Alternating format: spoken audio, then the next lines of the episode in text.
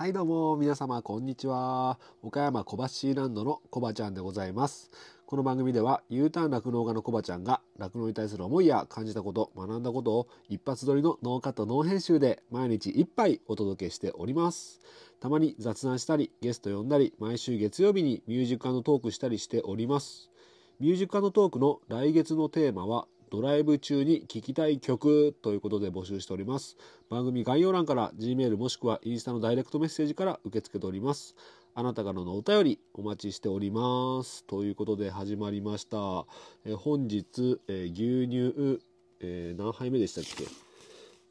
？30あれ？37杯目ですね37杯目でございますよろしくお願いします今日はなんか晴れてね嵐の前の静けさといいますか岡山の方は明日はなんか結構大雨が降るということで今日はねそれに反してすごい晴れて風もね結構心地よくてちょっとね外でね、えー、録音しようかな収録しようかなと思ったんですけども、まあ、なんだかんだちょっとねさっきまで仕事してたんでちょっと疲れて部屋の中に戻ってまいりました。はいということであのミュージックトークのねテーマなんですけどもドライブ中に聴きたい曲ということで今度5月の月曜日になりますのでドライブ中ねあの天まあちょっとね去年も今年もね5月はまた雨が多いんかなっていう気はするんですがまあ普通でしたらね例年でしたら晴れてねドライブドライブ日和が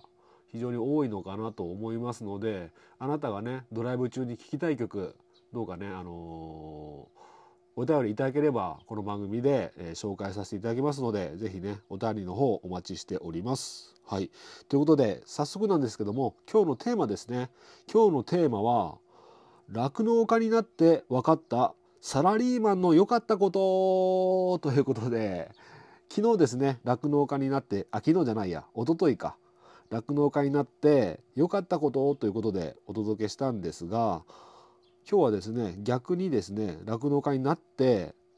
ああんなことこんなこと良かったなっていうサラリーマンのね良かったことということでお届けしたいと思います。はい。まあ、今日初めて聞く方ね僕あの U ターン酪農家って言ってるだけあって20年間人生の半分ですね約。東京で、えー、最後のね11年間大手の運送会社でサラリーマンをしておりましたと。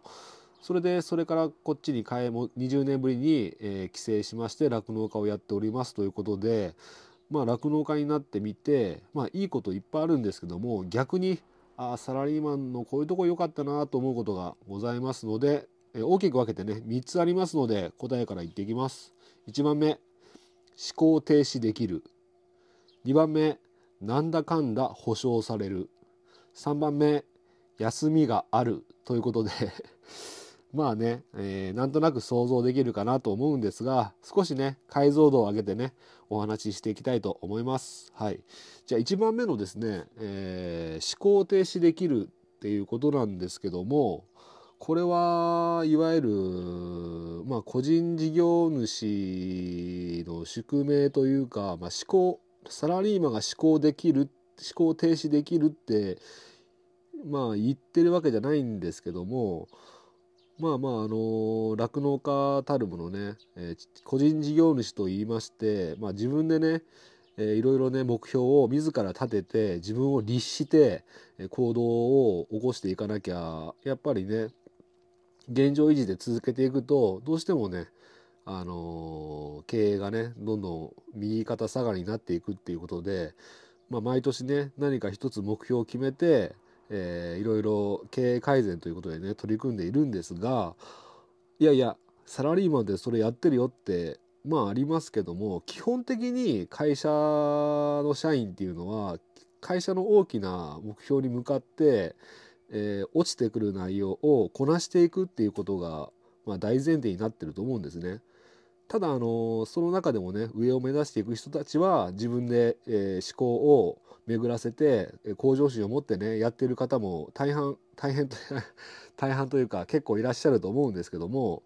まあまあ思考を停止して言われたことをやっていても、まあ、お給料もらえますよ最低限のお給料はもらえますよってことですよね。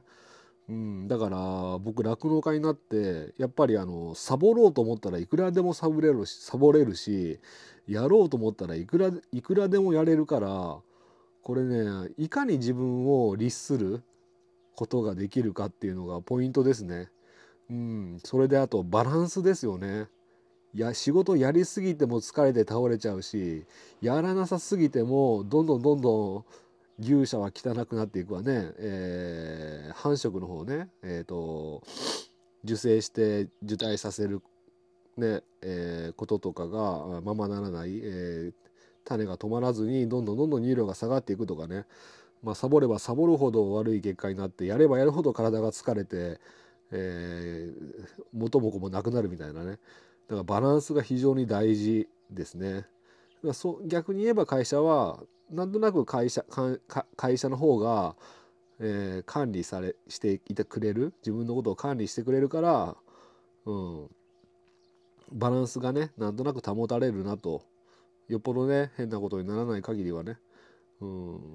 まあこれはいい意味で思考停止ができるっていうことですね。はいじゃあ2番目ですね。なんだかんだ保証されるっていうことなんですけどもまあまあこれは読んで字のごとくですよね。まあ、会社員で何か例えば怪我したら、ね、その間だけでも給料最低賃金払いますよとかねまあいろいろ福利厚生であったりねうんいろんなことで会社の方で保証していただいてるってことでうん。まあ逆に言えばね個人事業主酪農家はですね なんだかんだ保証されているような感じで保証されていないですよね。うん。だからやっぱ全部全てが本当の意味で自己責任ということで、うん、自分からね助けてくれよって言わないと助けてくれませんからね。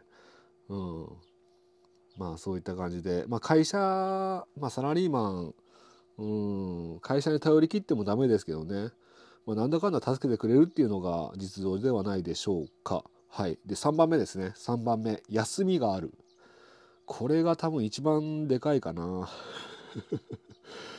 まあ酪農家っていうのはまあ毎日ね牛の牛に餌をやって、えー、お掃除して、えー、糞の処理をして、えー、乳を絞ると、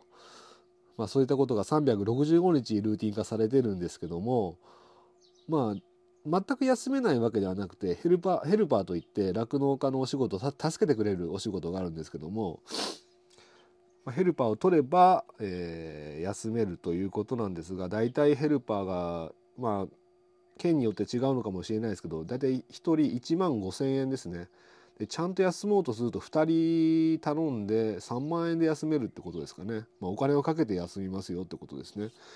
まあ、ただですねまあこれ僕の至らないところなんですけどもヘルパーさん月に2回一応頼んでるんですけどやっぱりね全部を全部任せられなくて、えー、朝晩ね搾乳だけはちゃんとしてもらってるんですけどそのその他にちょっと雑用をね雑用と搾乳をしてもらってるんですけどその他のね給仕とかは僕がやっちゃってる状態なんですよ。うん、だからすごくうんいつもに比べるとめちゃくちゃ楽なんですけども、えー、まあちゃんとは休めてないと。まあ、ということで僕もな、えー、4年1800日連勤ぐらいしてんのかな今 2000連勤ぐらいかなよくねあの会社員とかで「いやいや俺今日で6勤目だよ」とかってやっと6金終わったとかっていうありますよね。お前まだ5金だからいいよとかね。そんな会話があったりするんですけどもそんな錬金とか一切関係ないということで。だからやっぱりサラリーマンと違うのが休みがない。でサラリーマンの場合僕もそうだったんですけども次の日休みだったらめちゃめちゃ頑張れませんか？もう僕もそうだったんです。夜夜遅くまでね終電ギリギリまで提出する書類を書いてなんで頑張れたかというと次の日休みだったりするとねギリギリまでやって帰っても朝ゆっくり寝れるじゃないですか一応。うん。そういうのは良かったな。あの休みの前の日とかねちょっとテンションが上がったりしてね。次の日仕事の時にねテンション下がったりしてね。まあよしあしありますけどもね。まあサラリーマンの一番いいとこは休みがあるってことじゃないですかね。まあ、酪農家の方もねちゃんとね計画的にね、えー、従業員さん入れたりねヘルパーさん取ったりしてお休み取ってる方もいらっしゃいますので僕の場合はちゃんとした休みが取れていないってことですね。これは課題でございます。はい。まあまあということでざっくりですけどねもうちょっと解像度を上げて一個一個ねお話ししてもいいかなと思うんですが、まあ、ざっくりこういった形で、えー、サラリーマンもまんざら捨てたもんじゃないよってことでお話をさせていただきました。ということで今日はこの辺で終わりたいと思います。今日の一杯お味の方はいかがでしたか？お口に合いましたらまた飲みに来てください。この番組は牛と人との心をつなぐ岡山小橋ランドの提供でお届けしました。それではまた明日。バイバイ